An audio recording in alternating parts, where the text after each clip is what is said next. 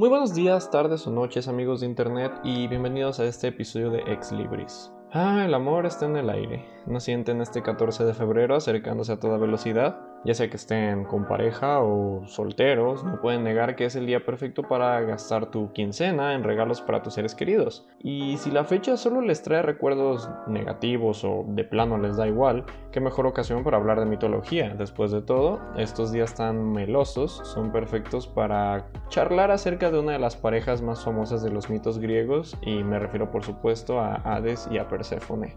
De eso será el episodio de hoy, nuestro... Mm, especial de San Valentín, si les parece. Si les gusta la mitología griega y las historias de amor peculiares, acompáñenme esta semana al inframundo, donde el amor y los gritos de las almas en pena están en el aire a partes iguales. Sin más preámbulo, pasemos página y comencemos. Como en toda historia de romance, tenemos que empezar definiendo a nuestros personajes, a nuestra afortunada pareja. Primero Hades. Como muchos de ustedes sabrán, Hades o Plutón en la mitología romana es el dios del inframundo. El inframundo es este plano físico donde habitan las almas de los muertos y otras criaturas muy poco amigables. Es también el custodio del Tártaro, el lugar donde Hades y sus hermanos desterraron a su padre Cronos y al resto de los titanes tras su victoria contra ellos. Y aunque podría parecer que a Hades le tocó lo peor del reparto del mundo, en los mitos casi parece que disfruta de esta soledad. Y digo, teniendo hermanos como Zeus y Poseidón, quien no quisiera vivir en el inframundo en vez de relacionarse con ellos. E incluso antes de la llegada de Perséfone, Hades no estaba del todo solo. Su perro de tres cabezas, Cerbero, custodiaba la entrada del inframundo para que los muertos no pudieran salir y los vivos no pudieran entrar. ¿Quién es un buen chico?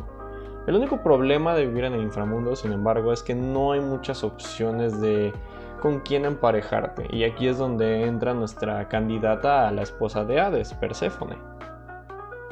Perséfone es una diosa muy especial. Es la hija de Zeus y de la hermana de Zeus, Demeter, diosa de la agricultura y de la cosecha. Y a pesar de que Demeter fue técnicamente abusada para quedar embarazada de Perséfone, se sabe que la ama más que a ninguno de los otros dioses.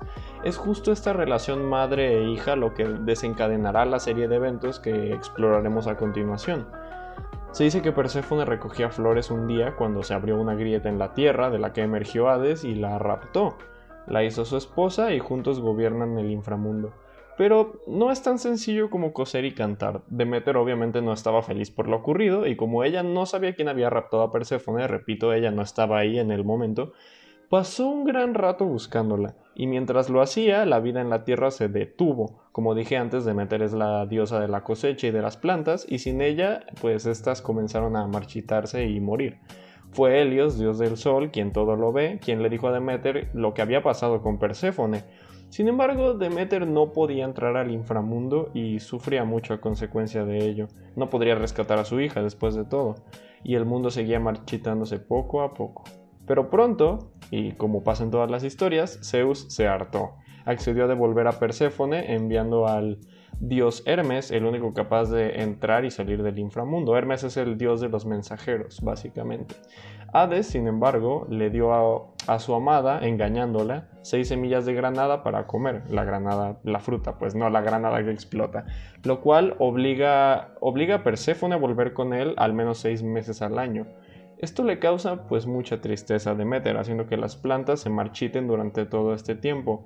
Y es esa, según los griegos, la razón del cambio de las estaciones. El, otoño y el invierno son estos seis meses en los que Perséfone está en el inframundo con Hades y Demeter se siente muy triste. Ahora que conocemos el mito del rapto de Perséfone, uno de los más populares, que, de los que incluyen a Hades, abordemos los obvios aspectos negativos de su relación.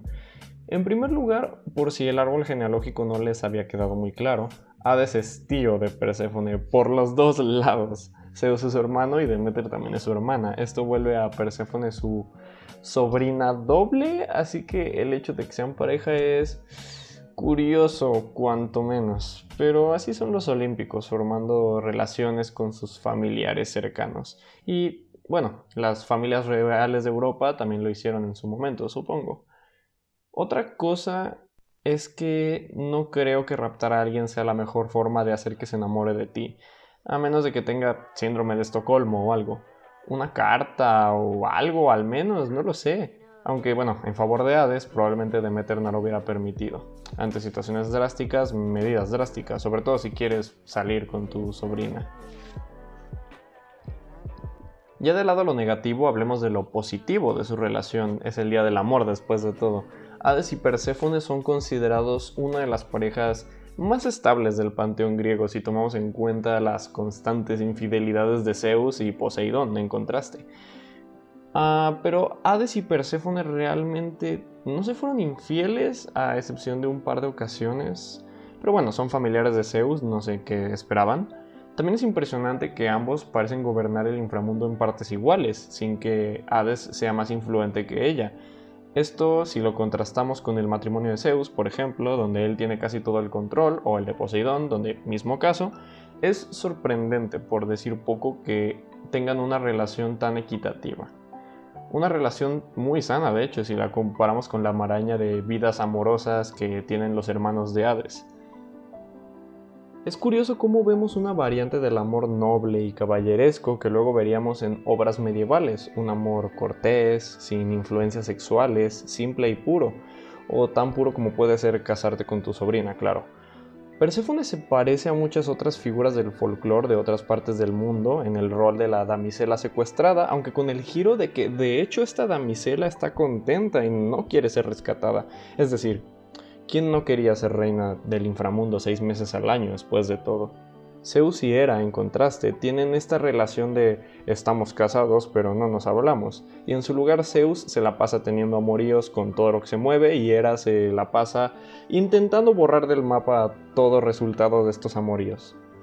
La mitología griega es muy flexible en cuanto al tipo de relaciones y romances que podemos encontrar, desde el lujurioso Hércules y su sinfín de parejas sexuales, hasta parejas más reservadas como Hades y Perséfone, pasando por diosas castas como Atenea o Hestia, y la completa máquina del romance que es Afrodita. Esto sin contar, claro, las incontables referencias e indirectas a amor homosexual que podemos encontrar en muchos de los mitos e incluso un poco de zoofilia si nos metemos con Teseo y el Minotauro, pero dejemos eso de lado. ¿Hay algo que los griegos no hayan pensado? Adelantados a su tiempo, 2500 años más o menos. Pero antes de que vean a Perséfone como una diosa dulce y buena, como nos la presentan en muchos medios, déjenme recordarles que no es nada menos que la reina del inframundo. Y el título no solo viene con el trono bonito y el perro de tres cabezas. Se le representa como una figura implacable con aguante de acero, no tiene clemencia por nada ni por nadie. Y se asegura de que las reglas del inframundo sean acatadas al pie de la letra, sin excepciones. A excepción, por supuesto, de la vez que hubo una excepción. Hablemos de otra pareja que se relaciona con Hades y Perséfone. Hablo por supuesto del el mito de Orfeo y Eurídice. Orfeo, según muchos mitos, es el hijo del dios Apolo y de la diosa Calíope. Era un músico tan bueno que sus canciones calmaban a las bestias y a los corazones de los hombres. Este talento divino fue lo que lo volvió famoso en toda la Hélade, en toda Grecia. Y fue justo este talento con el que enamoró a la bella Eurídice, una ninfa se casaron y vivieron felices por siempre. O eso diría si la mitología no fuera un nudo de tragedias. La realidad es que Eurídice murió mordida por una serpiente venenosa y su alma fue al inframundo con todas las demás, pero Orfeo, devastado con su muerte, no pudo aceptarlo. Tocó las canciones más tristes que el mundo haya conocido, y todos los seres vivos, desde los humanos hasta los dioses, se compadecieron por él y le aconsejaron viajar al inframundo para hablar con Hades. Gracias a su música evadió los peligros del lugar e incluso durmió a Cerbero, el perro guardián. Esto hasta que se encontró con Hades y Perséfone. Les contó su historia y ellos, conmovidos, le permitieron llevarse el alma de Eurídice con una condición. Durante el camino de salida, Orfeo caminaría al frente y no podría mirar atrás para ver si su esposa en serio lo estaba siguiendo. El músico aceptó el trato y partió. No miró atrás, incluso a pesar de sus ansias, incluso a pesar de los peligros que tenían que evitar. Pero lamentablemente, cuando ya habían salido, Orfeo miró atrás para ver si Eurídice estaba bien, pensando que pues que ya habían salido, que no había problema.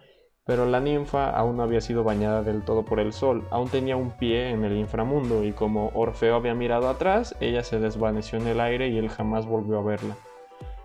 Y si habían pensado que Orfeo estaba cerca de recuperar a Eurídice, piénsenlo de nuevo. Se dice que Hades y Perséfone solo le habían entregado una ilusión de Eurídice, pensando que Orfeo era un cobarde por llegar vivo al inframundo sorteando todos los peligros, en lugar de sacrificarse, en lugar de morir de amor por ella. Como dije, los reyes del inframundo no se compadecen por nadie. me parece que nos pasamos un poco con lo oscuro en este episodio dedicado al amor. A Afrodita no le agradaría ni un poco, pero ¿qué me va a hacer? ¿Convertirme en cerdo? ¿Hacer que nadie me ame? Suerte con eso. Ya para terminar, déjenme recomendarles algunas obras de ficción relevantes para que pasen un San Valentín no tan triste y solitario. Recomiendo el webcómic Lord Olympus, que habla justamente del romance de Hades y Perséfone, con algunos cambios para hacerlo una historia de amor. Personalmente no he leído el cómic completo, pero las críticas dicen que es muy bueno, así que bueno, se los pongo en la mesa por si lo quieren revisar. Como siempre pueden ver películas como Your Name o Weathering with You, japonesas, si quieren llorar solos o en pareja, y por último les traigo el libro de Tokyo Blues de Haruki Murakami si les gustan las novelas cotidianas y agradables con emociones cálidas y a veces un poco oscuras. ¿Sabían que Haruki Murakami enseña todas sus obras a su esposa antes de publicarlas? Eso es muy dulce. Y con ese dato romántico terminamos este especial de San Valentín. Gracias por escuchar este episodio de Ex Libris y no olviden que siempre habrá alguien que los ame.